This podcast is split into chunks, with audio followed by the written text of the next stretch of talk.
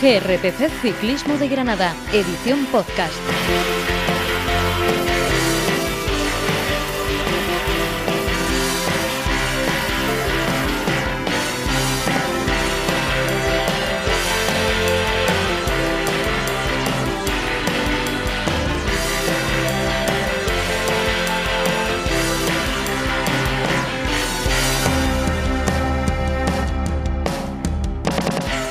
Hola, ¿qué tal? Bienvenidos a GRPC Ciclismo de Granada en este nuestro podcast número 62. Recibido un saludo de José Miguel Olivencia.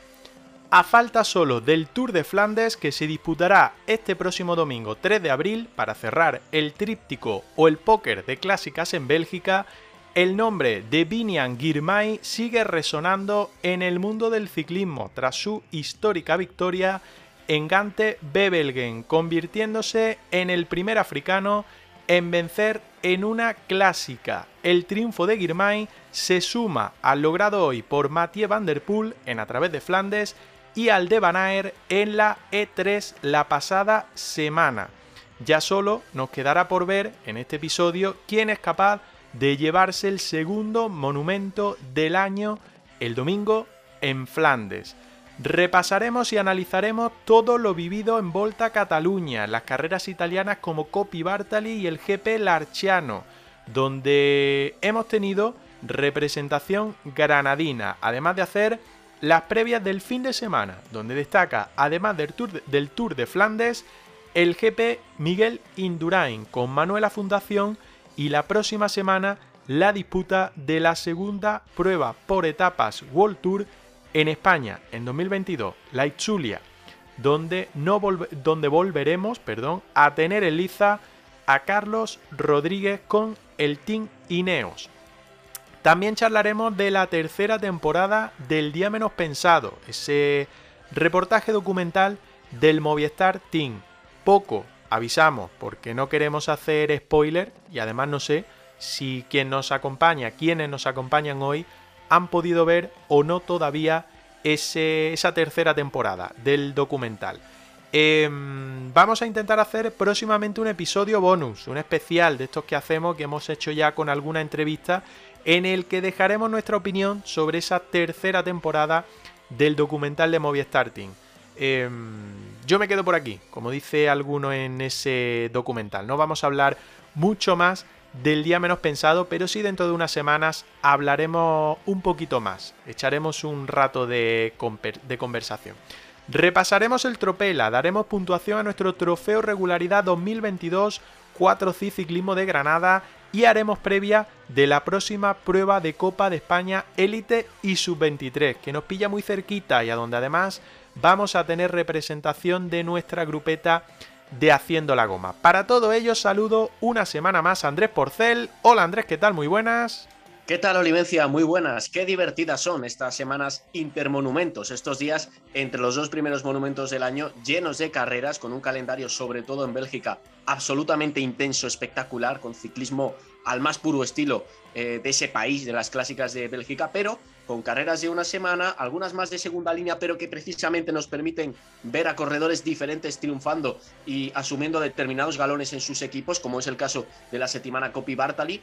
Y ya la intro, el que haya escuchado esta intro, se habrá dado cuenta de que el podcast de hoy viene absolutamente cargado de contenido y van a ser unos minutos eh, de radio, de análisis, de sonido vinculado al ciclismo como nos gusta en GRPC, porque tenemos muchas cosas, un capítulo bastante amplio por delante para comentar toda la competición en marcha y lo que se viene en los próximos días con el segundo monumento en el horizonte, con el Tour de Flandes.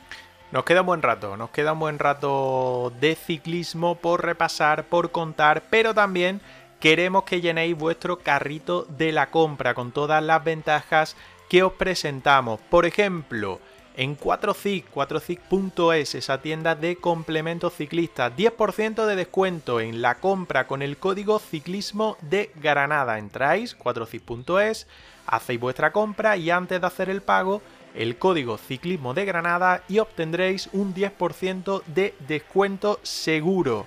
También en HSN podéis comprar con nosotros, con GRPC Ciclismo de Granada. ¿Cómo?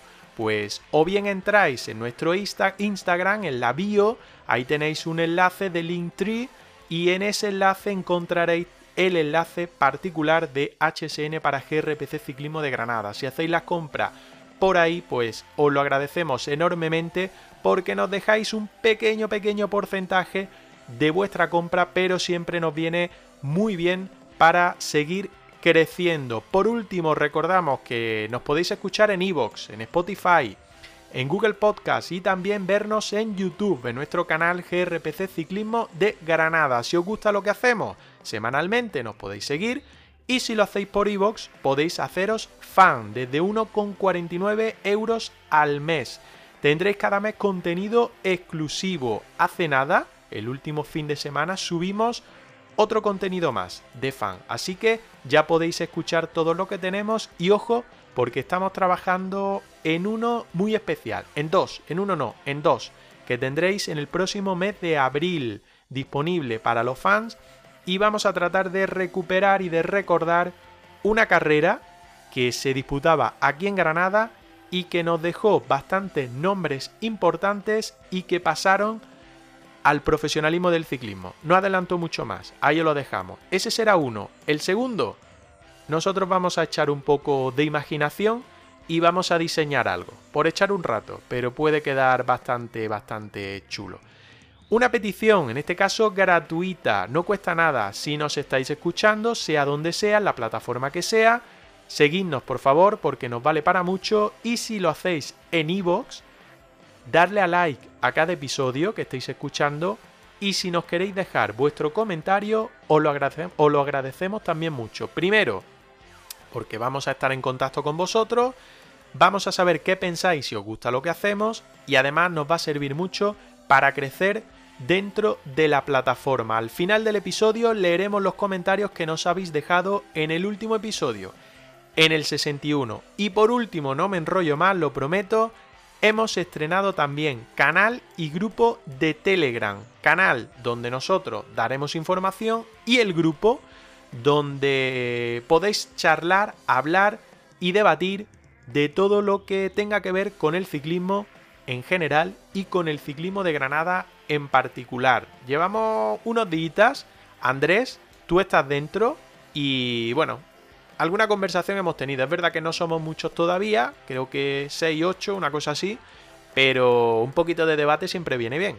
Sí, es un paso más para seguir creando comunidad y tener ese entorno, ese canal sencillo además de, acceso en el que podemos comunicarnos todos y los oyentes pueden interactuar prácticamente en tiempo real con las carreras, opinar sobre el podcast, dejarnos eh, ideas, análisis, lo que, lo que quieran, porque como siempre decimos, nos encanta aprender de la gente que escucha GRPC Ciclismo de Granada. El canal GRPC barra baja Ciclismo de Granada. El grupo grupo barra baja GRPC barra baja Ciclismo de Granada. Os esperamos, sumaros y tendréis conexión directa, por así decirlo, con nosotros. Hacemos un pequeño parón como cada semana y comenzamos ya a analizar todo lo que ha dado de sí la última semana del ciclismo y lo que nos va a dejar el fin de semana. Esta semana sí, con invitados en nuestra grupeta de Haciendo la Goma. Volvemos ahora.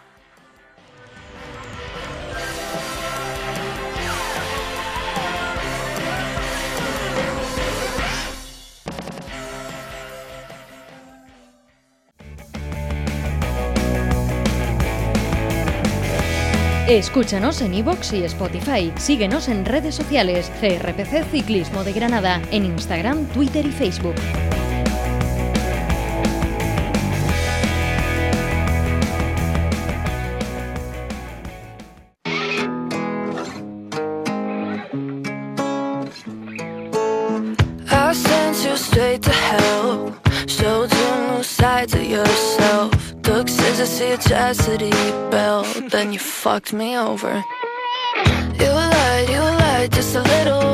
I guess I liked it a little.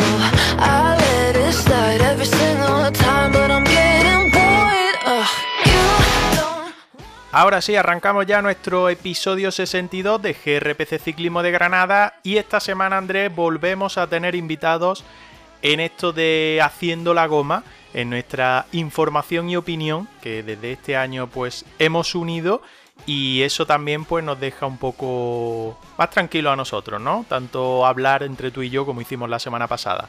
Sí, esto no va a ser un Van Aert Laporte, como, como hemos visto en clásicas recientes y como, como ya nos pasó en la, en, la, semana anterior, en el último programa. Hoy sí tenemos una, una escapada, eh, un grupo para hacer la goma un poquito más nutrido y, y, como siempre, con voces interesantísimas que van a escuchar nuestros oyentes a partir de ya.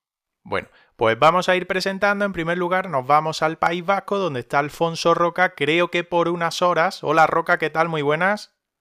Hola, buenas tardes. Pues sí, última hora que me quedan por aquí, por el País Vasco, ya con todo preparado para, para el viaje. Por ello, por lo que se ha tambaleado un poco el venir a hacer la goma. He hecho la goma en cuanto a entrar al programa, porque bueno, tenía la tarde un poco ajetrada, pero al final, pues negociamos y llegamos a un acuerdo y, y voy a poder estar aquí un ratito. Eso es compromiso, di que sí, eso es compromiso. Porque algunos vamos casi, casi, yo te diría que ni nos ha dado tiempo casi de apagar del trabajo y estamos aquí grabando. Pero hay que adaptarse un poco. Eh, Antonio Campos, muy buenas. Semanas después volvemos a saludarnos aquí en Haciendo la Goma, en nuestro GRPC Ciclismo de Granada. Buenas a todos. Pues sí, al fin nos vemos que ya había ganas, la verdad, de echar aquí un buen rato con vosotros. Lo que has engordado es el bolso de victorias, creo, ¿no? bueno, sí, los chicos, los chicos se han portado bastante bien. Las dos últimas copas la han ganado, así que muy contento, la verdad, muy contento. Eh, Andrés, eh, vamos sumando gente. Lo comentaba el otro día en el grupo así que tenemos de, de WhatsApp, creo que era por WhatsApp. Eh, que luego hablaremos también de lo que hemos activado ahora con Telegram y, demás, como hemos dicho en la, en la introducción. Pero lo hablábamos creo que con Roca también, Roca, que ahora damos suerte, ¿eh? En vez de mala suerte como dábamos el año pasado, ahora damos suerte. Ha cambiado un poco la cosa porque lo del año pasado llegó a ser preocupante, alcanzó cotas de, elevada preocupación porque corredor que, elegíamos o sobre el que hacíamos una apuesta, corredor que, se le gafaban las, las, pruebas. Y este año no, este año, este año tenemos a, bueno, incluso algunos entrevistados haciéndolo muy bien después de pasar por el programa. Así que dijimos a Ropero que tenía que, venir porque hay que tenemos que darle también un poquito de, buena suerte. Incluso yo este año en el día de fútbol, o sea, que todo, todo está saliendo bastante bien. Bueno, Intentaremos seguir así, no prometemos nada, pero vamos a, vamos a intentar seguir así. Andrés, lo que sí ha habido hoy, nada, hace yo diría que un cuarto de hora o menos prácticamente, que ha terminado la carrera en Bélgica, una de las que a ti te gusta. Sí, una de esas clásicas de Flandes, World Tour, nivel World Tour, previas al grandísimo Tour de Flandes, a la Ronde van Vlaanderen. Eh, una de esas carreras que alegran el ciclismo entre semana, porque la verdad es que sienta muy bien después de, la oficina eh, sentarse a, ver Eurosport y, disfrutar de un espectáculo de estas, de estas características y más en, el, en la división World Tour. Eh, hablamos de la a través de Flanders. Si me permiten la pronunciación, Dwars dos Flanderen, una carrera de 183,7 kilómetros, esta vez con salida en Roselar y con meta en Baregen, en la ciudad flamenca belga de Baregen. Ha ganado Matthew Van Der Poel, que responde así al hasta ahora dominio de Jumbo Visma, al hasta ahora dominio de Van Aert en eh, gran parte de las clásicas de primavera. Van der Poel se ha reencontrado con su mejor versión, se ha impuesto a Tis Benot y a Thomas eh, en los metros finales, pero han sido unos kilómetros en aproximación a Baregen espectaculares, con un corte en el que estaba Polit, que es un súper rodador, estaba Campenaers, que este año también está muy fuerte y tiene un motor impresionante. Stefan Kuhn, que vamos a decir, más caballos todavía para, para ese motor de, de, corredores que se han metido por delante. El australiano O'Brien del Bike Exchange, Ben Turner, que ha hecho un muy buen trabajo para, para Pizco, cerrando algunos de los, de los huecos. Y ese ha sido el corte definitivo, el corte bueno que se ha creado en la aproximación a Bargen y en, en el que ha habido, dentro del que ha habido muchos intentos. Lo ha intentado Kuhn, Poli también por un momento, eh, Campenaers especialmente ha estado a punto de distanciarse, de abrir un hueco definitivo y de plantarse solo en la meta, aunque ha sido interceptado por Benot, el ciclista que hoy ha representado muy bien a Jumbo Visma y que ha cerrado parte de los, de los movimientos, parte de los ataques de, de Campenaers. Eh, la verdad es que no ha habido ni un respiro en los kilómetros finales y por detrás han entrado, ojo, Tramnik de Bahrein y Tadej Pogachar que ha hecho décimo. Hemos visto, eh, no digamos una exhibición impresionante porque no ha estado en el grupo delantero, pero sí ha demostrado hoy Pogachar con algunos de sus, de sus movimientos en los terrenos adoquinados de Flandes que tiene cualidades también para carreras de este tipo y que si llega a coger el corte delantero en el que estaba Van Der Poel, en el que estaba Kuhn, en el que estaba Benot, probablemente hubiera tenido bastante, bastante que decir en la resolución de la carrera. Yo ya no me enrollo más porque quiero escuchar a los componentes de la goma. Empiezo, Antonio, por ejemplo, contigo. Me imagino que habrás podido verla a través de Flandes. Vuelve a Van Der Poel eh, y sobre todo eh, hemos podido ver, eh, no sé si coincidirás conmigo, una de esas clásicas con todos los componentes, con muchos ataques, con, con marcajes, pero entre, entre, los favoritos, pero con, con espectáculo, con intentos de, de, romper la prueba a distancia, y al final ha sido la bestia neerlandesa de Alpecin Fénix la que se ha acabado imponiendo. Sí, ha sido la definición de clásica. Si quieres decirle a alguien lo que es una clásica, hay que ponerle la carrera. Se rompe desde lejos, eh, algún favorito, o bueno, algún favorito, por decir algo, con Pogacha, eh, lo, lo, coge desprevenido, eh, ha pasado de todo. Luego recorrido espectacular, o sea, ver cómo trazaban las curvas en los últimos kilómetros que iban a tope era increíble. Y, luego tácticamente tenía un componente al 100%. Los últimos kilómetros era ataque, cogían, ataque, cogían, a ver quién salía, quién no. O sea que, que, los últimos kilómetros también son para poner en la escuela de ciclismo. Así que yo creo que era la definición de, de clásica y una carrera que, que ha sido muy divertida. Alfonso, ¿qué le pasa al Quick Step? Porque que en una carrera de estas características no hayan metido a nadie en ninguno de los cortes decisivos, nadie en el corte de Van Der Poel en el que ha acabado ganando el neerlandés, nadie en el corte de Pogachar y Tratnik. ¿Qué ocurre con, con, la manada de lobos que otros años ha dominado absolutamente este tipo de pruebas? Es el Movistar de 2022. que vayan trabajando también en el documental para ir enseñándonos todo lo que... No, la verdad que sí, que, que cuanto menos extraño porque, bueno, la verdad que la plantilla de Quick Step sigue siendo más o menos igual a, a, la de años anteriores. No es que haya habido un gran cambio ni, ni, por parte de la dirección, la gente que hay en los coches sigue siendo la misma. Por lo tanto, sorprende mucho, digamos, este bajón que ha tenido el equipo. Tal vez, pues, venga de, de, de que los rivales pues estén mucho más fuertes y están poniendo la cosa mucho más difícil, pero la verdad que sorprende que, que en todas las pruebas de, de Flanders que llevamos hasta el momento prácticamente no están apareciendo y no están dominando como lo hacían antes. Ya solamente le quedan, digamos, dos pruebas, como son Tour de Flandes y París-Roubaix, si quieren arreglar esta temporada. Todavía, pues bueno, con una, una victoria en alguna de esas dos pruebas, que son las que más nombre tiene, pues salvarían bastante lo que es la temporada de, de clásica de, de, piedra, pero hasta el momento yo creo que Quick Step suspenso este año, la verdad. Pues esa ha sido la clásica de, de hoy, eh, Olivencia, y ahora, más adelante, vamos a abrir otros capítulos, pero más adelante eh, también pondremos todo esto en contexto de Tour de Flandes, porque haremos, eh, haremos previa del segundo gran monumento del año. Eso es, y ahora tienes también otras clásicas que se produjeron la pasada semana, también en Bélgica, y que todo componen lo que a nosotros tanto nos gusta jugar en el Tropela, eh, nuestro tropelcho de GRPC Ciclismo de Granada, ese tríptico de Flandes del que después hablaremos. La pasada semana, repasando lo que ocurrió anteriormente a la fecha de hoy que estamos grabando, 30 de abril, pues empezamos si queréis por la Volta a Cataluña, prueba World Tour, que se disputó entre el lunes 21 de marzo y el domingo 27. Repasando rápidamente, la clasificación general se la llevó Sergio Higuita del Bora Hasgrove, seguido a 16 segundos por Richard Carapaz y tercero, eh, completando el podio final, Joao Almeida a 52 segundos. Nairo Quintana cuarto a 53 y Juan Ayuso quinto a 1.08.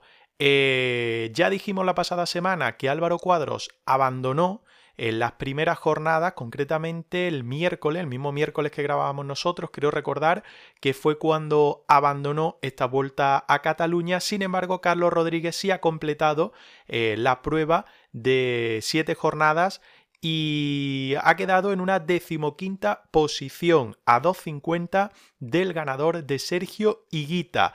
Ganadores de etapa en la primera con final en eh, San Feliu de Guillol, ya lo dijimos la pasada semana, Michael Matthew al sprint se llevó la victoria. Segunda etapa, Perpiñán, eh, Cadec Grove se llevó ese triunfo. Tercera jornada, el miércoles pasado, en La Molina, Ben O'Connor, seguido de Juan Ayuso. Etapa 4, el jueves, Joao Almeida se llevó la victoria en Boitaúl. eh, seguido de Nairo Quintana y Sergio Higuita.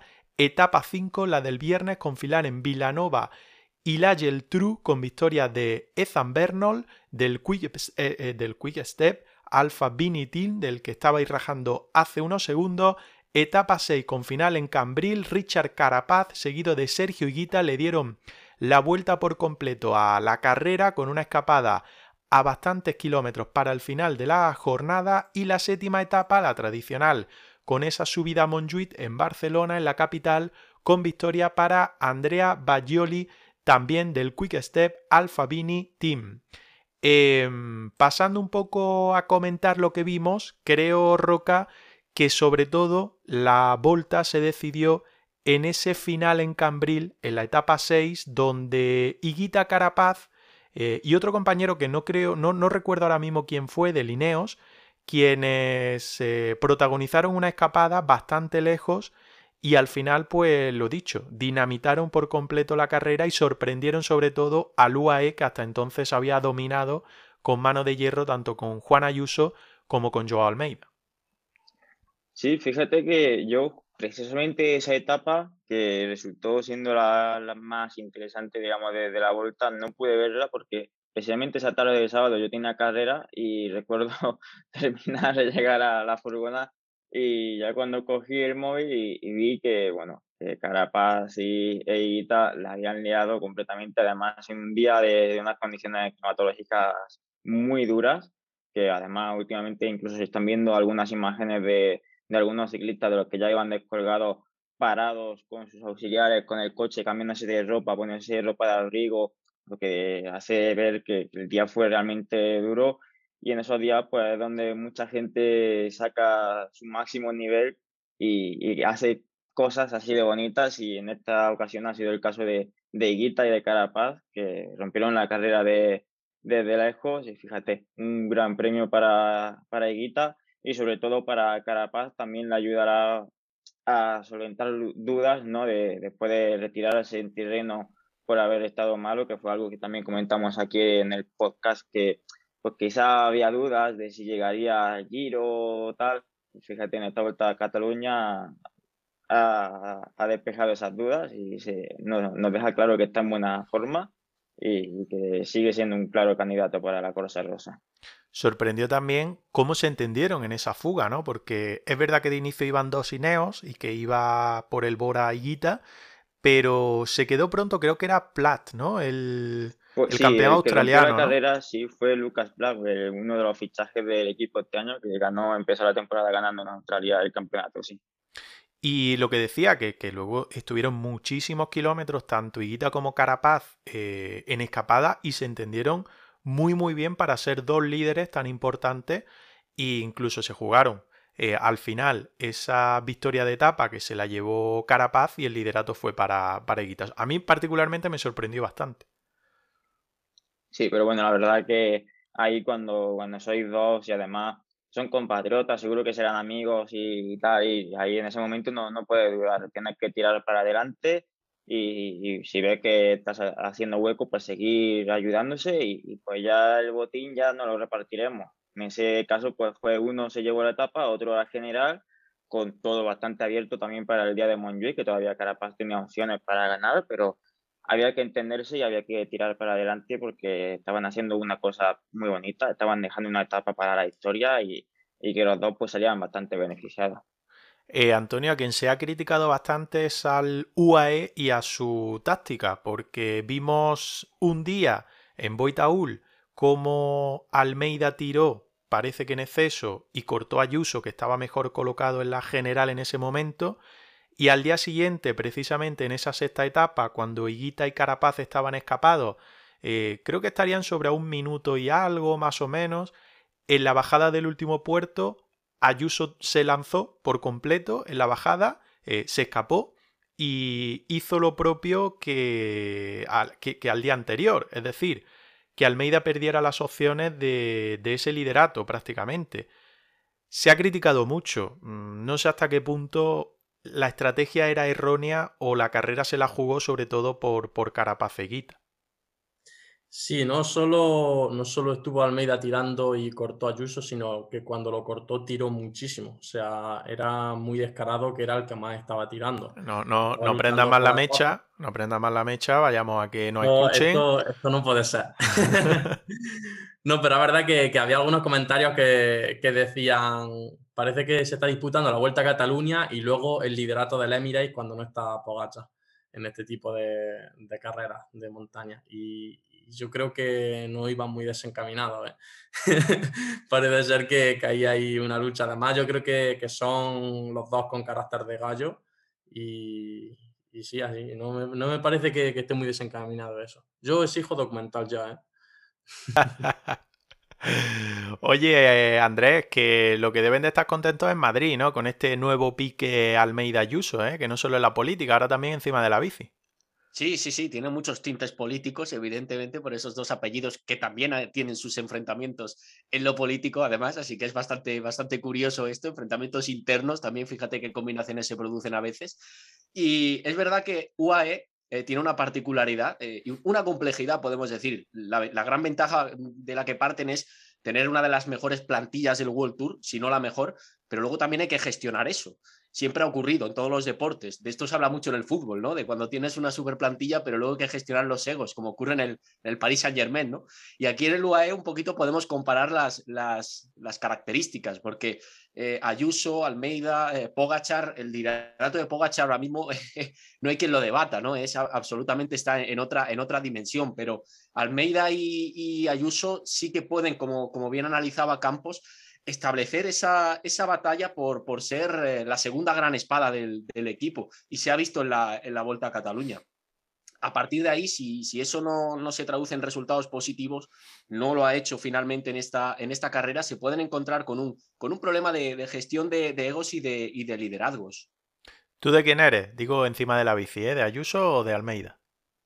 Bueno, yo soy un poquito más de, Ayuso, ahí voy. Lo sabía, también por el político, lo sé, bueno, en lo político prefiero no posicionarme, igual no bastante desencaminado, pero, pero bueno, no, ya bromas aparte, sí, a nivel de, ciclismo, por, prefiero, prefiero al, ciclista español en este caso. Eh, a mí es verdad que Almeida es un, es un corredor que me parece excelente, pero que creo que le falta un, empujón más para, para, ser eh, un auténtico líder. En días duros eh, se ha quedado muy descolgado cuando a veces eh, tenía muchos focos encima y parecía que podía dar más. Y, creo que le falta un, empujón más y sacar un poquito más de, carácter para convertirse en un verdadero líder dentro de un equipo de esas características. Pues va a tener la oportunidad en el próximo Giro de Italia, aparentemente como líder de, del UAE. Hablamos de Carlos Rodríguez, que ha estado en esta Volta a Cataluña, que ha tenido un papel, es verdad que un poco más discreto, eh, con respecto a lo que hizo en Valencia, donde se subió al podio tercero en la general, y en Andalucía, que estuvo muy muy cerquita también de subirse al, al podio general. Pero es verdad que empezó con mal pie, porque en la primera jornada mucho nervio, mucho aire, mucho tensión dentro del pelotón, y justo en el momento donde más tensión hubo, pinchó y tuvo que parar y perdió creo que más de un poco más de 30 segundos, no sé si 32, 33 segundos, que le privó de ser ese líder de Ineos, que, del que hablamos hace, hace ya un par de semanas, de cómo iba la Vuelta a Cataluña, si como líder, si como no. Recuerdo que Fernando nos dijo que, que todo lo marcaría la carretera. Y es verdad que esa primera jornada parece, no sé lo que opináis, que, que ha marcado que Carapaz iba a ser el líder de Lineo, se lo ha dado la carretera en esta Vuelta a Cataluña. Y Carlos, entre esa mala suerte, entre comillas, y el trabajo que ha tenido que hacer para Carapaz, pues lo hemos visto un poco en un papel más discreto. Sí, la verdad que lo hablábamos aquí la semana pasada y que lo iba a tener más complicado que, que en otras carreras, pues aquí digamos que la competencia dentro del equipo iba a ser más difícil. Al final se le ponía un poco de cara con una baja que empezó a ver en el equipo, Richie por eso fue para casa, todo también se marchó y parece que, que, ahí podría haberlo tenido un poco mejor, pero empezar la carrera con esa pérdida, con ese desgraciado pinchazo, pues ya si vas un poco a contrapié y, y tienes a Carapaz que sigue ahí en el mismo tiempo que los mejores, pues está claro que al final los directores van a optar por, no digamos lo fácil, pero lo, más, digamos, seguro, lo que está más seguro. entonces, pues, bueno, aún así no se ha visto mal el papel de, de Carlos, pero al final hay que tener, hay que, es lo que, lo que digo siempre, que hay que tener paciencia, ya que tampoco ya ha hecho una buena, un buen inicio de temporada, ha empezado a dejarse ver lo que, lo que puede ser capaz, pero bueno, ya llegará su oportunidad en una vuelta del World Tour. Ahora pues le ha tocado trabajar para Carapaz, lo ha hecho bien, pero bueno, ya llegará su momento. Que digo yo, Antonio, que, bueno, conocemos un poco a Carlos y Carlos es muy tranquilo y yo creo que no, no le da importancia a este hecho de que haya tenido que o haya sufrido ese mala suerte en la primera etapa y que lo haya ido arrastrando, pero el verte en Valencia también, en verte en Andalucía también, en verte en Estrade saliéndole a, a Pogachar, eh, no sé, ¿cómo, ¿cómo, cae en la cabeza este hecho? Ojo, que ha hecho un top 15 en una vuelta de una semana World Tour, pero ¿cómo puede caer esto en la cabeza? Bueno, yo creo que, lo gestionará súper bien. Además, incluso puede venirle un poco bien no estar al 100% todas las etapas, sobre todo también mentalmente. Eh, ir a alguna general y, desconectar un poco, que no significa rendir más, que como dices, el resultado que ha, tenido yo creo que, que, bueno, es muy reseñable.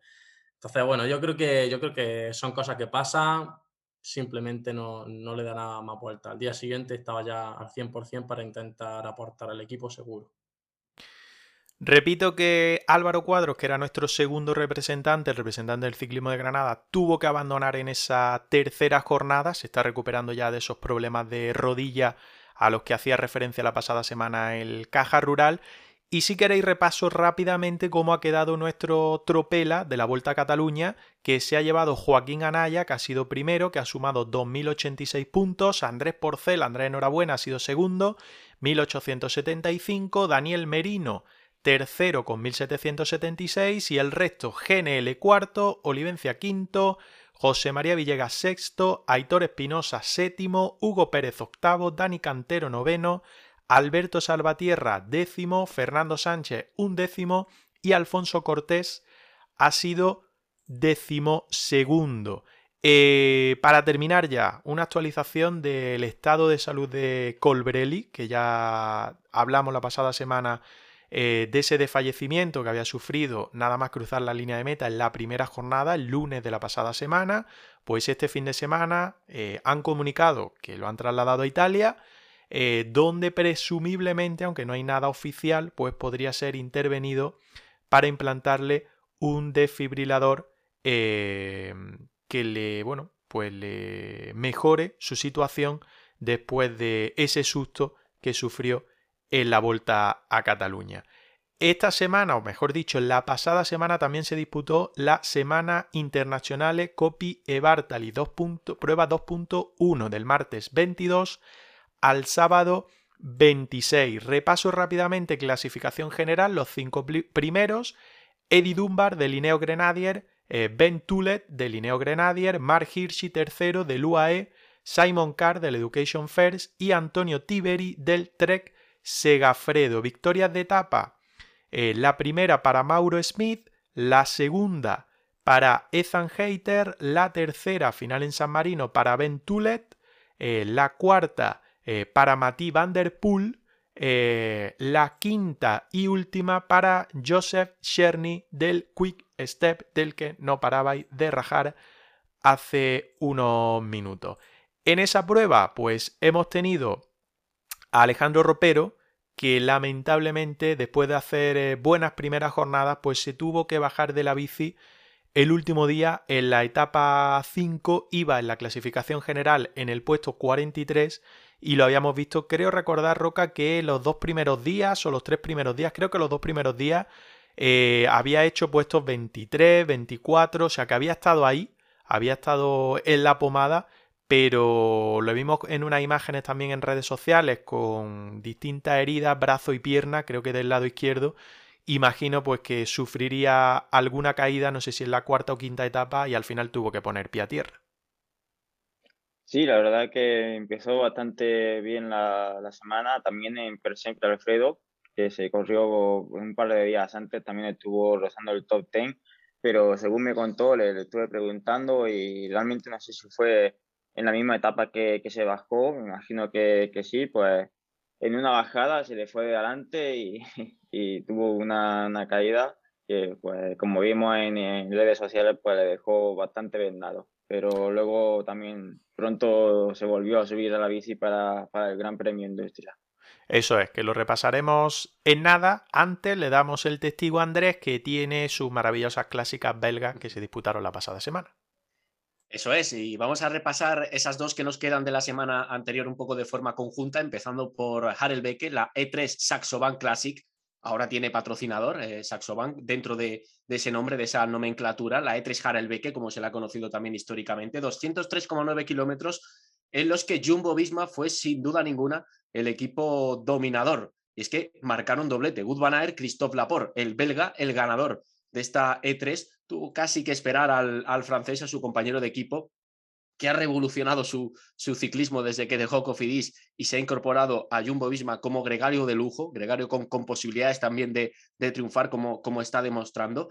Detrás de, ese doblete y, ya entre el primero de los mortales, casi podríamos decir, Stefan Kuhn de Grupama France de que un año más está marcándose una temporada muy, muy, muy, muy regular de clásicas. Un ciclista con, con las características y con, con, las cualidades adecuadas para este tipo de, de pruebas y, dejando en buen lugar a, a FDJ, a un equipo al que en este 2022 hasta ahora le está costando ganar y la, y la presencia en este tipo de, de pruebas siempre le, siempre le hace buen, eh, buen palmarés de cara, de cara a completar la, la campaña.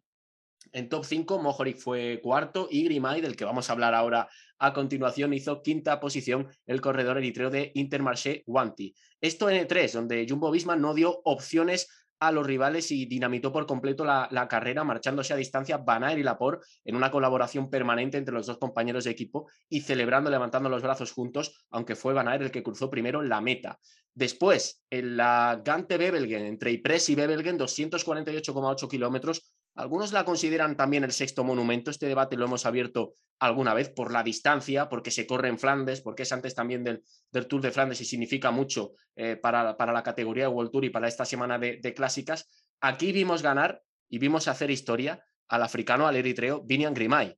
Un corredor eh, con muchísima potencia, con muchísimos eh, caballos, con un motor impresionante, pero también, además, con, con velocidad punta. Eh, Grimay consiguió imponerse en un grupo en el que estaba Laporte, en el que estaba Dries Van Gestel, el corredor del Total Energies, también Jasper Stuyven de, de Tres Segafredo, fue el más rápido, también el más inteligente en ese sprint, un sprint potentísimo lanzado desde bastante lejos. Y además aquí eh, fue un grupo de los, bueno, sí, de favoritos, pero de más de segunda línea los que dieron la, campanada porque corredores como, como el propio eh, Van Aert, eh, Christophe, Demar, Mohoric, se marcaron en exceso y dejaron hacer por delante. Eh, voy a daros ya la, la palabra, Campos, eh, Alfonso, empezando por ejemplo contigo, Antonio, porque eh, lo de, lo de Vinian Grimay sí que es verdad que ha roto todos los esquemas. Un corredor eh, africano ganando una clásica de estas características, una noticia sin duda fantástica para el ciclismo y por supuesto también para, para su equipo, para Intermarché. Exacto, además no tiene ni siquiera el, digamos, la morfología de, del típico clasicómano, del típico eh, típica persona grande, muy fuerte y tal. Eh, tú lo ves y es poquita cosa, la verdad, pero no veas cómo anda. Sube muros, eh, anda bastante bien, no se, no se achica en ninguna situación y, luego velocidad punta que tiene bastante, como ya vimos también en Mallorca y, y vimos en otras ocasiones. O sea que yo creo que ahí tienen una perla en ese equipo. Además tiene contrato creo que dos años más todavía.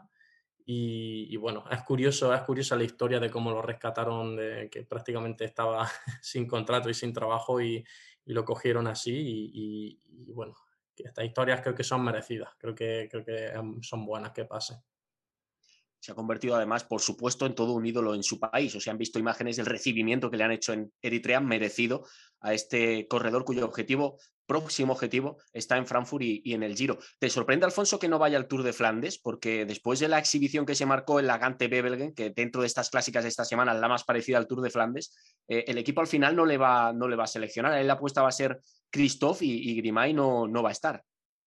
Sí, la verdad que sorprende bastante cuando tienes a un corredor en, en tan buena forma y además crecido porque acaba de ganar una prueba de, de entidad, pues lo suyo sería aprovecharlo, ¿no? Aprovechar el buen estado de forma y el buen estado mental para llevarlo a una gran carrera como es el Tour de Flandes.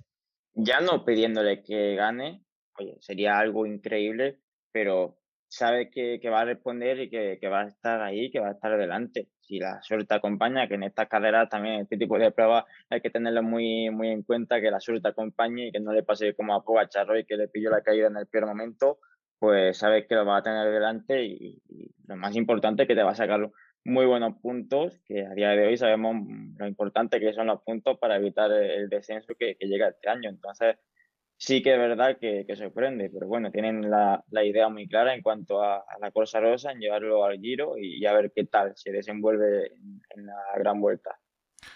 Un millón de euros va a cobrar el bueno de Girmay, que ha salido hoy la, la noticia después de, de, su gran victoria. Merecido, por supuesto, porque además ha hecho, ha hecho historia. Eh, dentro del trístico, lo decíamos anteriormente, del trístico de Flandes, nuestro tropela, nuestro tropelcho recoge o recogió eh, Gante Bebelgen a través de Flandes y el próximo domingo el Tour de Flandes. Por lo tanto, era como tres etapas y la general. Después de la disputa de las dos primeras, ahora mismo Daniel Merino, Dani Navas va el primero, 1369 puntos, Dani Cantero segundo, 1228, Olivencia tercero, 1188. Estamos ahí, estamos ahí luchando por, por llevarnos el trístico de Flandes. La próxima semana veremos quién se lo ha llevado. Cuarto, José María Villegas. Quinto, Andrés Porcel. Sexto, Aitor Espinosa. Séptimo, Alberto Salvatierra. Octavo, Joaquín Anaya. Y noveno, Fernando Sánchez. Poquita gente, solo nueve hemos participado en, en, este, en esta competición del Tropela. Como decía antes Roca, también se disputó el pasado domingo el GP Industria en Italia, prueba 1.pro. Se disputó, como digo, el domingo 27 de marzo. Ahí tuvimos a Ropero, que no pudo finalizar la prueba, sí tomó la salida, pero bueno, arrastrando los problemas que arrastraba del sábado, eh, no pudo terminar esa clásica en Italia. Clásica que se llevó Diego Ulisi del UAE, qué raro que ganara el UAE. Eh, Alessandro Fedeli fue segundo con, los colores de la selección italiana y Sandro Meuris del Alpecin Phoenix completó el podio. Creo, que Fedeli, si no me corregís, eh, tiene ficha con el Gazprom, ¿puede, puede ser? Eh, os he pillado, eh, os he pillado. ahí, ahí me has dejado, ojo. Ahí hay que echarle un. Sí, sí, sí, sí. Lo, he, leído por ahí, lo he leído por ahí, que de hecho el Gazprom, después hablaremos de, de su situación ahora mismo. Eh, decía que, que, uno de sus ciclistas, Fedeli, había sido segundo en el GP Industria en Italia. Lo dicho, Ropero no pudo completar esa prueba. Antes de hacer un pequeño parón que vamos a hacer Em, para seguir después con lo que va a venir esta semana, porque tenemos un fin de cargadito de, competición.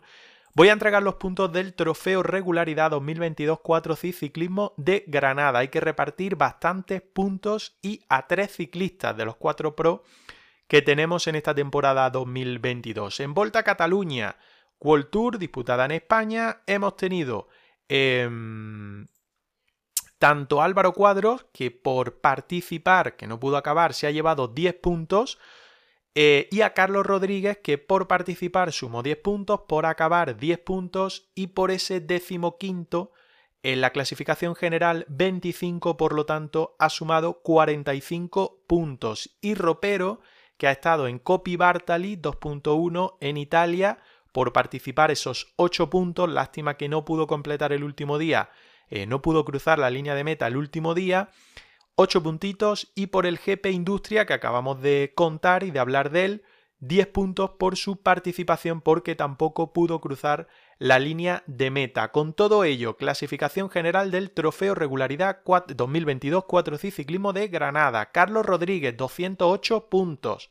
Segundo, Alejandro Ropero, 151. Tercero, Álvaro Cuadros, 75 y cuarto Chupe López Cózar con 57. Si os parece, vamos a hacer un parón que nos va a venir bien Y ahora enseguida, en nada, en unos segundos, vamos a seguir con Miguel Indurain, no que vaya a estar con nosotros, ojalá, sino con el Gran Premio que se disputa este fin de semana.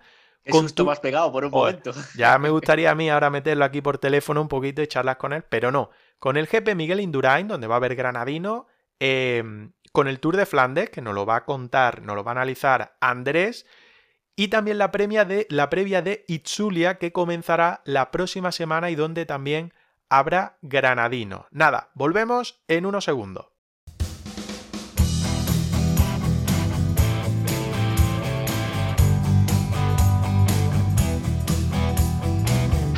Estás escuchando el podcast de GRPC, Ciclismo de Granada.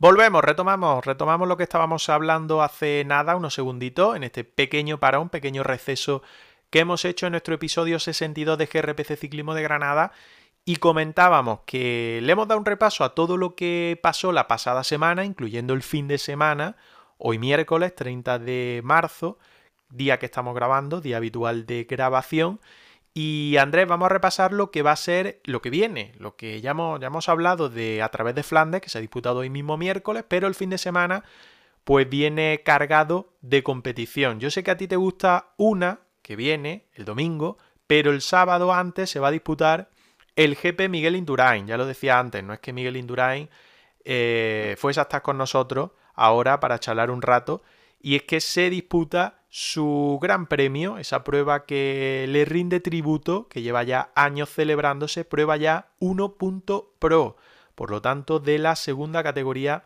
del ciclismo nacional e internacional. Sábado 2 de abril, 203,2 kilómetros entre Estella y Estella. Cartel, pues van a estar, por ejemplo, españoles, Romo del Astana, Bilbao, Gino Mader del Bahrein, Sergio Higuita del Bora, que había ganado en Cataluña, ya lo hemos dicho, los hermanos Herrada del Cofidi, Valverde Verona y Enric Mas del Movistar, a ver si no les afecta lo del día menos pensado, que ahora hablaremos un poquito a ver si lo habéis visto o no después. Juan P. López del 13 Gafredo, Barceló y Nieve, Caja Rural, Almeida, Almeida perdón, y Hirschi, que está teniendo bastante éxito, o que ha tenido bastante éxito por Italia, del UAE, Barguil del Arkea, Cristian Rodríguez del Total Energy. En prelista está Alejandro Ropero. No sabemos, no, no he podido preguntarle directamente si va a estar o no va a estar el sábado en Navarra, en ese GP Miguel Indurain. En la prelista, la Starlist de Leolo Cometa, en principio sí está. Y también va a estar el Manuela Fundación, que va a tener pues eh, una de las pruebas más importantes por nivel de calendario en esta temporada 2022. Va a presentar el Manuel la Fundación, al menos en prelista, tiene a Raúl Rota, a Isaac Cantón, a Sebastián Mora, a Franklin Chacón, a Eduardo Pérez Landaluce, a Miquel Valls y a Eric Martorell. Roca, prueba sin duda de nivel para el Manuela Fundación que no lo hizo mal en las dos, tres pruebas, dos pruebas. Creo que corrió en Croacia y donde Sebastián Mora estuvo ahí, ahí luchando por la victoria al sprint. Sí, la verdad que una buena oportunidad para el equipo granadino. Cuenta con una muy buena participación en el Gran Premio Miguel Indurain, en parte por lo que venimos comentando, ¿no? por la necesidad de, de conseguir puntos en esta temporada, pues muchos equipos hacen que aprovechen estas pruebas, digamos, más pequeñas para intentar pues, recortar o sacar más distancia a sus rivales y también el hecho de que Vuelta al País Vasco comienza un par de días mm, eh, después, pues hace que, también tenga muy buena participación el Gran Premio Miguel Hay mucha gente de la que posteriormente correrá la historia, como por ejemplo el caso de, de Guita, pues estará en la prueba navarra.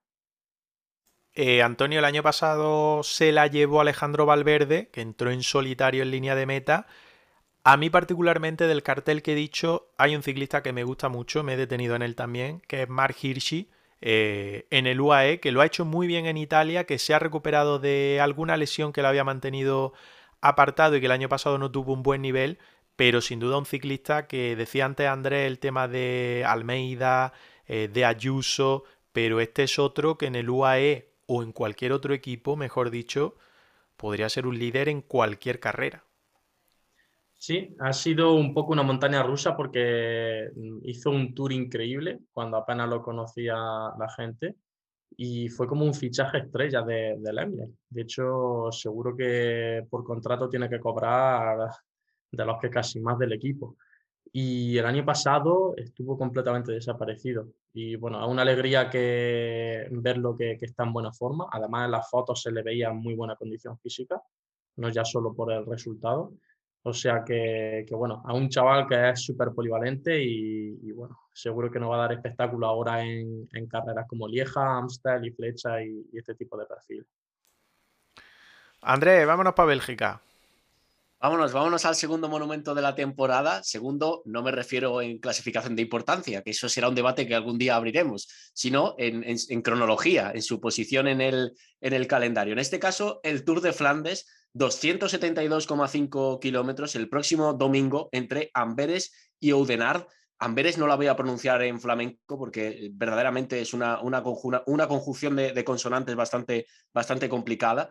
Esos 272,5 kilómetros son, por supuesto, indicativo de distancia de monumento en Flandes, y no va a estar el Kappelmur, esta vez no, no va a estar dentro del, recorrido de la carrera, pero por supuesto sí otros pasos por muros adoquinados eh, fundamentales históricos en la prueba, como el Old Quaremont, que se plantea fundamental, el Patever, el Canarienberg, eh, el Bosberg y toda una serie de, muros y de, pasos y de rincones que se han convertido en legendarios gracias a esta carrera y que van a ser parte de la resolución de la misma, seguro, porque en alguno de estos, o como suele ser habitual en las clásicas, en las rectas posteriores a alguno de estos muros, se puede consolidar el movimiento definitivo. Si nos vamos a la Star List, a la participación, tenemos, por supuesto, a Good Van encabezando a Jumbo Visma, a Matthew Van Der Poel haciendo lo propio con el equipo Alpecin Phoenix. Se espera duelo de las dos superestrellas de las clásicas. Thomas Pitcock estará al frente de Ineos Grenadiers. Casper Asgreen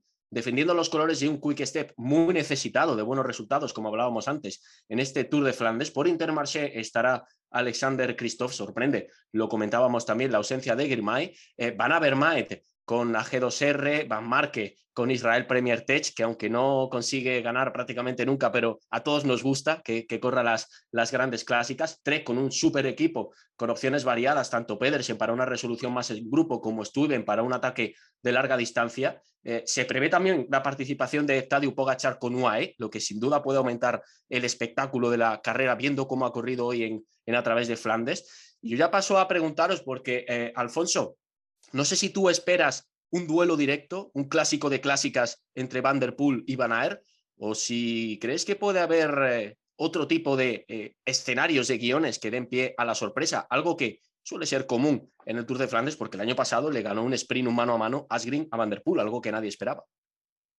Mm, la verdad que sería muy, muy bonito y muy interesante ver un mano a mano Van Aert, Van der Poel, nos no trasladaría a la época de, de ciclocross, nos no llevaría meses atrás pero realmente veo muy difícil que, que sean ellos dos únicamente los, los, que estén por delante luchando por la clasificación porque ya se está viendo en, en las clásicas que hemos tenido antes de, de, llegar a este Tour de Flandes que la gente está muy fuerte y, todos los equipos están, están corriendo muy bien, entonces me parece muy difícil eh, imaginarme esa, esa, escena ¿no? de, de, llegar a la línea de meta de este Tour de Flandes con un sprint Van Aert, Van Der Poel. Sería muy bonito, pero creo que, habrá otros invitados estrella en esa línea de llegada, posiblemente. Antonio, la estrategia, la táctica en carreras de, estas características, en monumentos con esta distancia, en los que los equipos especialistas alinean tantas cartas, entiendo que debe coger eh, una dimensión especial y que, la, preparación y, el trabajo también en, los autobuses antes del día de, antes de la salida de la carrera ha de ser fundamental.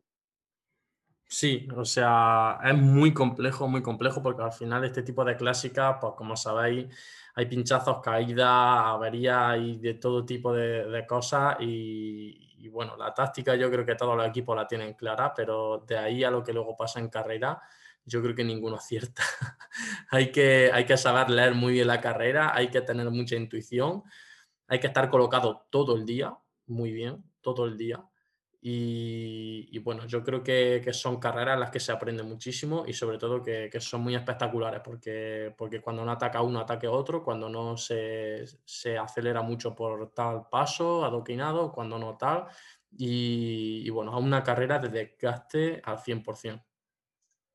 Olivencia, ¿tú cómo lo ves? ¿Tú crees que se puede romper un poquito la lógica y que alguien dé la campanada el domingo en Flandes? No sé, yo después de ver a través de Flandes que Van Der Poel ha atacado a 90 kilómetros a probar a ver cómo estaba la gente, que Pogachar lo ha hecho a falta de 60 kilómetros, aunque luego ha pasado lo que ha pasado, yo es que no sé si hacer como tú y sentarme a las 9 de la mañana empieza esto, no, mm. creo que está un poco más tarde, ¿no? A las 10 empezará, ¿no? Sí, un igual un poco más tarde porque no son casi 300 kilómetros como la Milán-San Remo. Eso es. Bueno, vamos a ponerle las 10 y media de la mañana.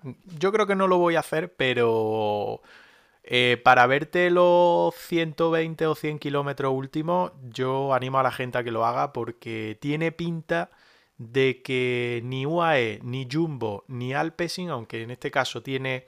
No, no se puede comparar el equipo con los dos anteriores, pero creo que le van a dar un poquito de actividad a la carrera y lo mismo que decían hoy de a través de Flandes, que ha sido una prueba rapidísima, eh, tiene pinta de que el Tour de Flandes de este domingo lo va a ser, lo va a ser también.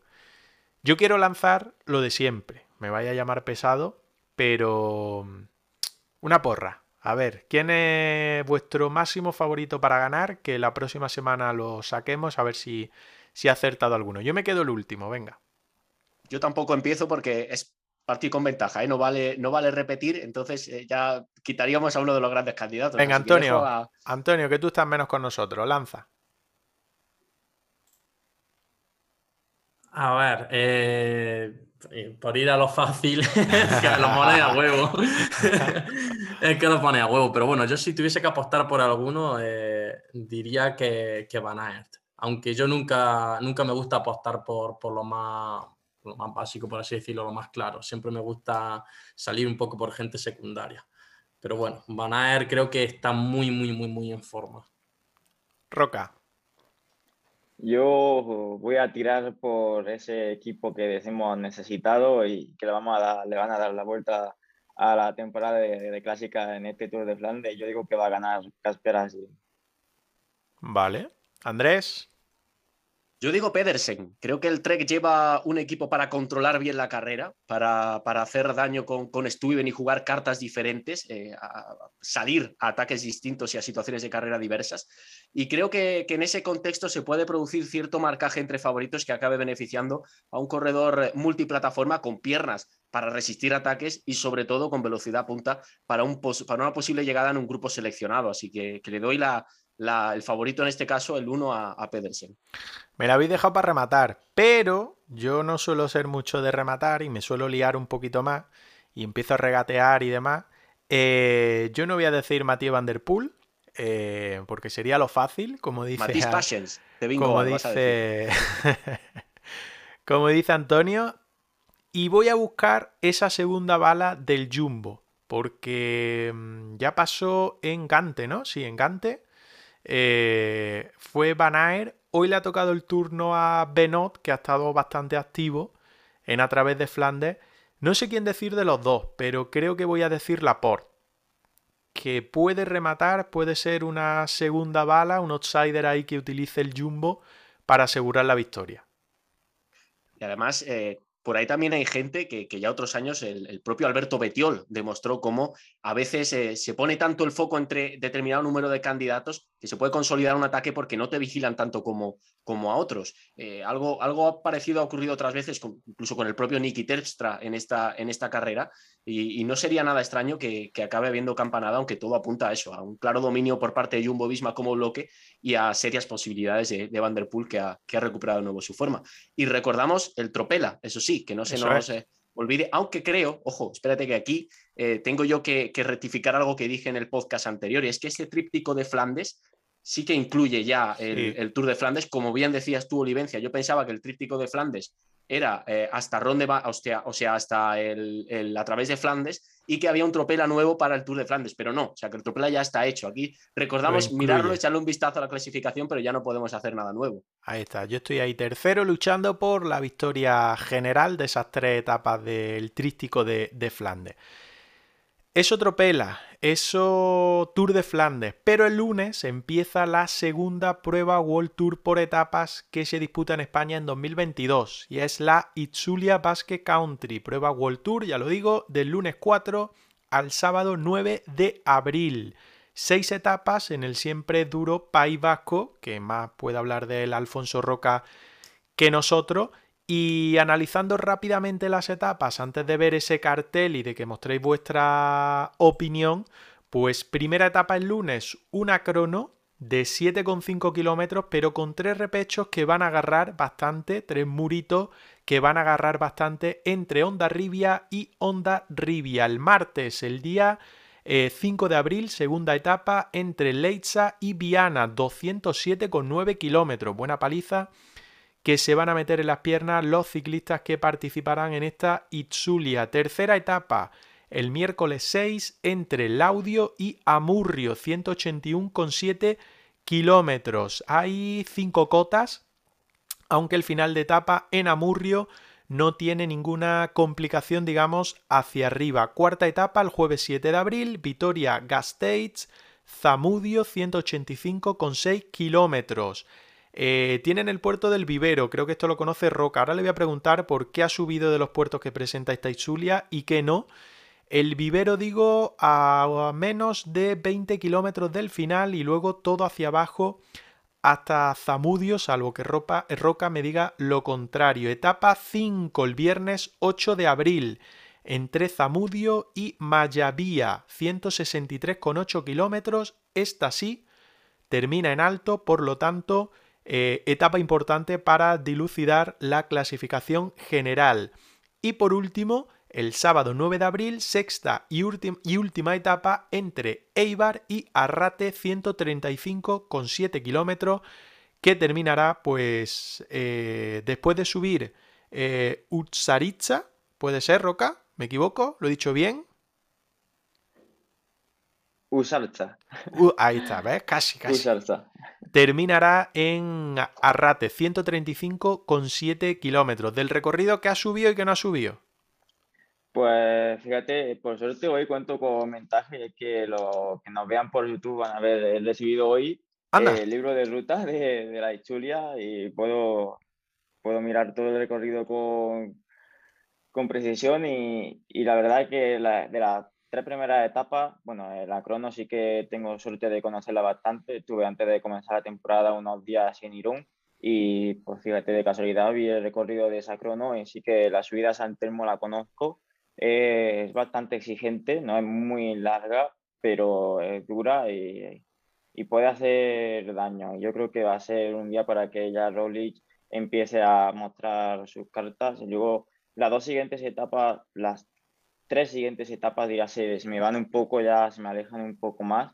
Vivero no lo he subido, pero sí que se conoce, de, se ha hecho en, la Vuelta a España, por lo tanto lo conocemos, sabemos que, que es exigente y, que ahí pues vamos a tener una, una, bonita etapa. La etapa también de entre Llodio y Amurrio, por lo que se comenta, es de emboscada total y que por suerte los ciclistas parece que la previsión meteorológica para la próxima semana viene bastante buena, lo que es raro aquí en Euskadi que si hubiera venido mala habrían tenido un día muy difícil. Y ya eh, dentro de la última etapa sí que tengo suerte de, conocerlo un poco más, pues el final de Mayavia me pilla apenas 10 minutos en bici y tengo suerte de conocerlo. Es un final muy explosivo. Vamos a tener ahí una bonita lucha entre Alaphilippe, Roglic e Higuita, porque el final es, digamos, un muro para gente muy explosiva. Yo veo a la Philip como máximo favorito para, para, esa etapa. Y la última etapa, por suerte, aquí eh, prácticamente en mi casa, saliendo de ahí abajo de Gonzaga, que en, en minutos, y conozco prácticamente todos los puertos. Y bueno, lo que se vio ya el año pasado y es la, el final de, de, fiesta no ordinario de, de Taichulia, los puertos que se suelen subir, Gravelín, eh, es una de las vertientes de Arrate, no es la conocida como es su salsa, que es la que siempre se suele hacer. Eh, y luego, pues, Urcaregui, que es por donde se rodea para volver aquí a Ibar, pues es prácticamente lo mismo que, el año pasado, que ahí se rompió mucho la carrera, venía rota ya desde Gorla, que este año también se sube, que ahí es donde Pogachar perdió prácticamente todas las opciones de ganar la Ichulia, que este año, por desgracia, ha elegido irse a Bélgica y no lo vamos a tener por aquí, pero pues eso, la, la vuelta al País Vasco, el final es el de todos los años, eh, muy conocido. Pogachar perdiendo, curioso, curioso. Eh, lo, que, lo que has dicho. Cartel, ha dicho ya Roca algunos nombres, Roglic y Vingegaard, Jumbo Visma, eh, Bilbao y Mader, Bahrein, Ayuso y Soler, UAE, Nibali y Astana, la Philippe Quick Step, más Movistar, Carlos Rodríguez, Daniel Felipe Martínez, Jay, Thomas, Fraile, Ineos, podía seguir y decir el 7 entero de, de Ineo, Iggy Tabora y Padun Education First. Eh, Antonio, me llama la atención una cosa, y es que estamos, cuando arranque prácticamente Itzulia, a un mes de que arranque el Giro de Italia, eh, arrancará el 6 de mayo, eh, esto arranca el 4 de abril, me llama mucho la atención la ausencia de ciclistas que van a correr ese Giro de Italia, porque creo que es una prueba de nivel o prácticamente la, la que más nivel eh, hasta el Giro. Te hablo de Mikel Landa, te hablo de Almeida, aunque Almeida ha estado ahora en Volta a Cataluña, la terminó hace unos días.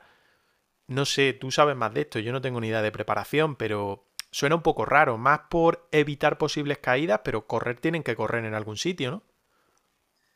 A ver, eh, sí que es raro el tema de que no esté, por ejemplo, Mikel Landa.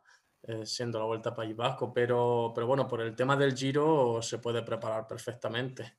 Otra cosa es que, dado a, tantas enfermedades que está viendo en el pelotón, de, pues, temas de gastroenteritis, temas de resfriados y tal, eh, pues bueno, se prefiere hacer una concentración en altura, como, como por ejemplo está haciendo mi equipo, aunque no compita aquí, o está haciendo muchos equipos o muchos líderes de equipos que prefieren hacer un bloque grande en altura antes del giro.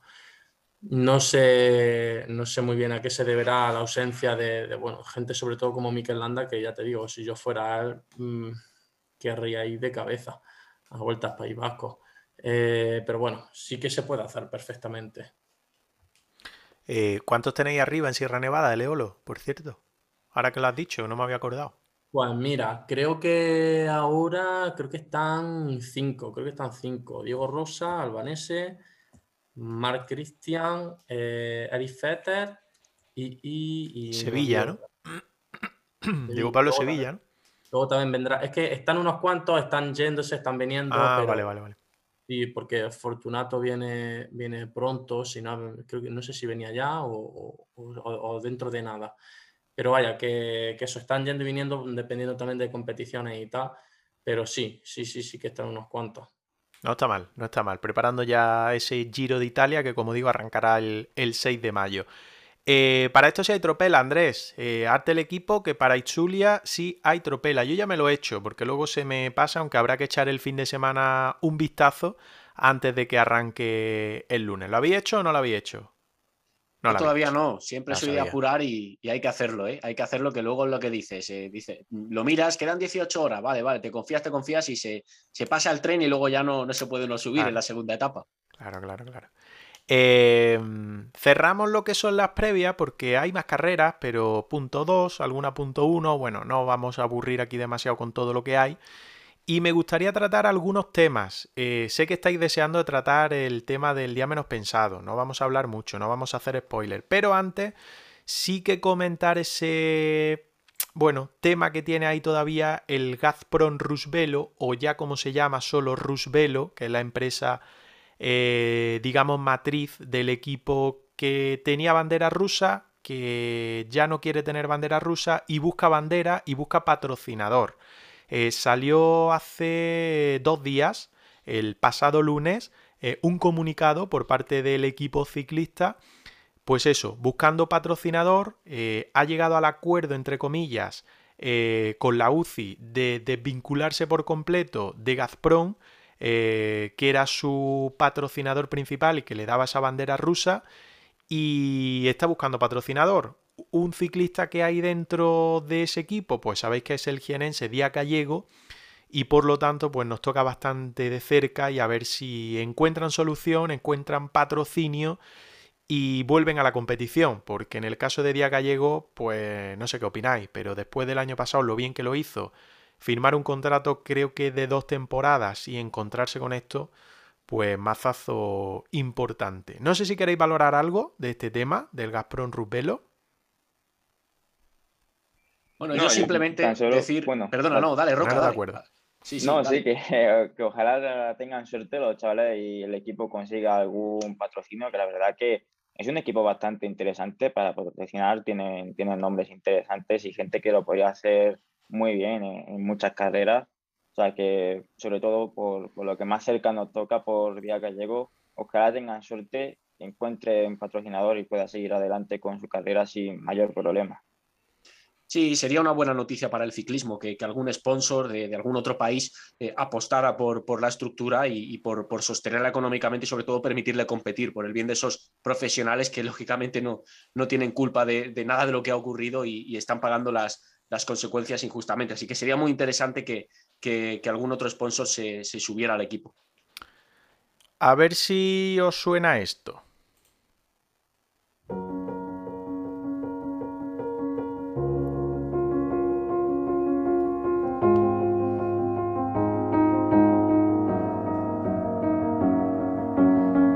They say it's a matter of time, a thousand days and the sun won't shine before I come back to you. When I'm happy, nothing's going to stop me. I'm making my way home. I'm making... ¿Os suena, no? No suena, no suena. ¿Lo habéis visto o no lo habéis visto? Mm, me, me, duele el alma escuchar la, sintonía porque no la he visto todavía y, estoy con una gana porque encima el lunes lo ponen en directo en Vamos y la gente empieza a comentar por Twitter, Twitter arriba, Twitter abajo y yo no puedo, no puedo que quiero escuchar la frase de Chente ya. ¿Qué, ha dicho Chente? ¿Qué ha dicho Chente? Una estrella del rock. Eh, Antonio, Andrés, ¿la habéis visto o no? Pues mira, yo todavía no lo he visto y estoy ahí como, como vosotros, un poco esquivando spoilers. pero, pero bueno, eh, creo que va a estar guay porque por lo que he leído así un poco por encima, sí que, sí que se muestran cosas muy interesantes, incluso cosas que perjudican un poco a la imagen de, de Movistar. Pero bueno, al final, si pasan así y deciden mostrarlas, pues tampoco hay más. Pero, pero sí que hay ganas eh, de ver un poco eh, el documental. Fíjate, yo tampoco he hecho los deberes, ¿eh? no, no, no, lo he visto, no he tenido la oportunidad de verlo todavía.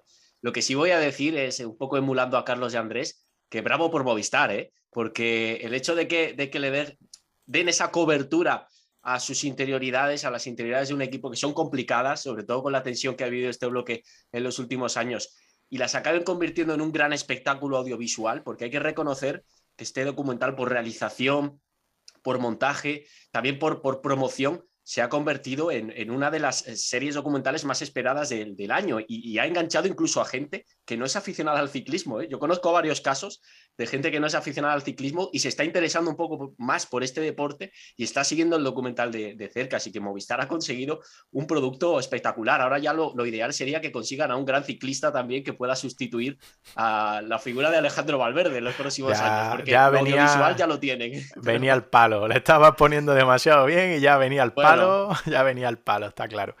Yo siento deciros que solo me quedan 10 minutos por ver de del documental. Es verdad que vi el lunes los dos primeros y que al día siguiente, aunque suene muy pro, haciendo rodillo, que yo no ando nada, pero bueno, fíjate, me monté en el rodillo un rato y puse vamos y coincidió casi, casi que era donde lo había dejado. Pero no tuve narices de hacer rodillo todo el rato y terminar de verlo, me bajé antes. Así que creo que me quedan 10 minutos. Y lo que dice Antonio es verdad, ¿eh? No quiero, ya digo, no quiero hacer spoiler. Pero alguno que sigue en 2022 en el equipo, se le queda una imagen un poco regulera, ¿eh? Se le queda una imagen un poco... Nada más que, regular. ¿Os comprometéis a hacer un bonus especial? Este lo vamos a hacer abierto, no solo para fan. cuando lo veáis. Vamos a dejar que pasen una semanita y demás y, y nos juntamos y hacemos algo. Por supuesto, sin duda que sí. Sí, a mí me ah, parece bien. Eh, le damos un tiempo para que eso, para evitar... Eh, Spoilers sobre todo. sí, también todo el mundo, pues prácticamente todos se lo hayan visto y, venimos y lo comentamos un ratito. Perfecto. Sí, sí, sí, di Antonio. Perdón, eh, yo creo que cuando salga Netflix será cuando la, gran parte del público lo, verá. Entonces, por mí perfecto, porque además a mí me encanta, me encanta comentar todo este tipo de cosas porque, porque dan, dan, dan, de, dan de sí. ¿Tenéis esa información? En Netflix va a estar, ¿no? Porque es que yo no lo sé con certeza. Sí, sí, sí, parece que sí. Yo no lo, no lo puedo decir 100%. Sí, yo lo vi eh, cuando, no sé si fue Movistar o vamos, lo anunció en Twitter. Alguien preguntó y puso un comentario y le respondió a la propia cuenta oficial diciendo que sí que estar. Ah, perfecto, pues nos quedamos más tranquilos, los que, los que no podemos verlo en Movistar ahora mismo. Si tenéis, lo que sí digo es que si tenéis opción de ver en algún momento, si no tenéis, creo que Movistar, no sé, a la carta o algo así, que yo no lo tengo, pero sí tengo Vamos, eh, lo repiten un montón de veces, además lo ponen uno detrás de otro, o sea, como lo emitieron ese mismo día 28. Yo lo cogí ayer por suerte y es verdad que para ver los últimos 10 minutos voy a tener que tener mucha suerte de volver a, cogerlo, pero bueno, al menos lo intentaré. Eh, nos hemos comprometido ¿eh? a hacer ese episodio bonus especial el día menos pensado. Eh, rápidamente, porque nos estamos yendo, es que siempre nos pasa igual, pero nos gusta aquí charlar. Eh, Roca, eh, fin de semana, quinta cita de Copa de España de Ciclismo Elite Sub-23, clásica ciudad de Torredón Jimeno, la carrera que nos pilla más cerquita a nosotros. Tú vas a tener que viajar bastante, ¿no? Para participar en ella. Sí, la verdad que sí, este año tengo la suerte de, volver a la carrera de Copa, digamos, de, casa y además con, mi equipo de Leibar, que la verdad que estoy encantado de, hacer este viaje con ellos y esperemos dar una buena imagen. En el fondo ya se vio bastante bien el equipo ofensivo, incluso tuvimos a Termo en la fuga y esperamos repetir en la tierra jienense. Pues ya nos contarás a ver cómo, cómo, va, cómo va todo por tierra jienense, ya digo, por Torredón Jimeno, domingo, ¿no? Domingo, sí. Perfecto, pues ya nos contará la próxima semana. Antonio, imagino que ya liderando esa Copa de España, ¿no? Sí, sí. Por cierto, yo también estaré por allí, por Torredón Jimeno. bueno, dale, dale un bote o algo a Roca, si lo ves mal, ¿eh? Dale algo, por Dios, no lo dejes allí. Algo le daré, depende, depende. Si va muy rápido, el no lo doy. Eh, sí, sí, pues eso, que estaremos por allí con, con muchas ganas, la verdad. Y, bueno, a ver qué de para la Copa, que es durísima. También estuve el año pasado y, me sorprendí porque el terreno es bastante duro y bastante ratonero. Y, nada, con muchas ganas también de ver a, mis chicos y a, mucha gente que, tengo por allí, de, alguno que entra en otro año, de tal conocido, y así que sí, nos vamos a juntar allí unos cuantos. Suerte a ambos, a uno porque va a estar dentro y al otro porque va a tener mucha gente dentro de, de esa clásica Torre Don Jimeno. Antes de despedirnos, vamos a leer, vamos a recuperar esos comentarios, en este caso del episodio 61 de la pasada semana, Rápidamente nos decía Iván Retor, hola chicos, me ha dado por pensar en la clásica de Jaén, que tan buen gusto de boca nos dejó. ¿Sabéis si tienen pensado el organizar marcha cicloturista de la carrera, al estilo de otras clásicas como Estrada Bianche, que tiene su marcha para mataos? A ver si tiráis de contacto y nos informáis. Un saludo. Yo le contesté o le contestamos. Eh, creo que escuché, no sé si fue en el cuaderno de Joan Seguidor, una entrevista a Pascual Montparlé, que es el organizador, que de momento no lo tenían pensado, porque imagino que pensarán más en que crezca la prueba que en crear este tipo de, de carreras amateur, pero yo creo que si va la cosa como se espera que vaya, pues en algún momento la lanzarán. Eh, Dani Navas también le contestaba, buenas, yo también escuché que por ahora no piensan hacerla, aunque seguramente si la prueba sigue creciendo terminarán por hacerla. La verdad es que estaría bien. Y el propio Dani Nava nos dejaba otro comentario, enhorabuena por el programa y gracias por el curro que os pegáis, muy entretenido como siempre. Ánimo y a seguir así. Pues muchas gracias tanto a Iván Retor como a Dani Navas. Creo que no me dejaba ningún comentario más por ahí. A ver, eh, no. Creo que no, creo que no había ningún comentario más por ahí. Nada, que os animamos a que nos dejéis vuestro comentario, que si queréis hablar sin hacer spoiler del día menos pensado, de lo poco que hemos comentado aquí, pues os animamos a, os animamos a, hacerlo. Eh, voy a ir eh, recogiendo, vamos a ir despidiendo porque se nos ha ido largo, ya decía, el episodio de hoy. Empiezo por Alfonso Roca. Eh, Roca, que tenga buen viaje hacia el sur en este caso y que nos escuchamos la próxima semana. Ya nos contarás cómo ha ido la prueba. Muchas gracias. Nada, deciros que para los, nuestros oyentes que nos escuchen esta noche que, el equipo va a estar en Granada, no vamos a, parar en Jaén, vamos a estar en Granada, o sea que mañana por la tarde saldremos a rodar un ratito y el sábado también, o sea que si salís a entrenar igual tenéis suerte de encontraros con el... Firmáis autógrafos, ¿no? Y hacéis fotos. Hombre, si, alguien nos pide, nosotros encantados, ¿no? no es habitual eh, que nos pidan fotos o autógrafos, así que si alguien nos pide, yo con mucho gusto. Un abrazo, Roca, nos escuchamos la próxima semana. Un abrazo, hasta pronto. Y lo mismo digo, Antonio, que vaya bien esa clásica de Jaén con tu equipo, con el Eolo Cometa, la clásica Torre de un Jimeno, mejor dicho, y que cuando nos quieras acompañar tienes las puertas abiertas. Muchísimas gracias. Yo la verdad que encantado, me paso súper bien aquí con vosotros y ya un gustazo. Además aprende también mucho. Aprendemos nosotros más de ti, ¿eh? eso te lo digo, te lo aseguro. bueno, bueno. Así que nada, un abrazo a, todos y un saludo. Un abrazo. Y Andrés, lo mismo que la próxima semana más, que tendremos ya Itzulia, que se estará disputando, tendremos ahí a Carlos Rodríguez, así que mucha competición que tendremos la próxima semana, que a fin de cuentas es lo que nos gusta. Un podcast a toda máquina, seguro, la semana que viene también, porque está el calendario repleto y sin duda estamos disfrutando cada programa gracias a esa carga de competición que tenemos encima. Un saludo, nos escuchamos la próxima semana. Así será, un abrazo. Y a todo el que haya llegado hasta aquí, lo mismo que os pedimos como siempre que le deis a like a cada episodio, en este caso el 62 que estaréis acabando ahora y que nos dejéis también vuestros comentarios, por supuesto, que tenemos canal de Telegram y que tenemos grupo de Telegram, que vamos a intentar hacer por ahí también un poco de interacción, a ver si os gusta, sumaros, que no os gusta, pues os vais o elimináis directamente y no volvéis a entrar. Que nos escuchamos la próxima semana. Un saludo, chao, chao.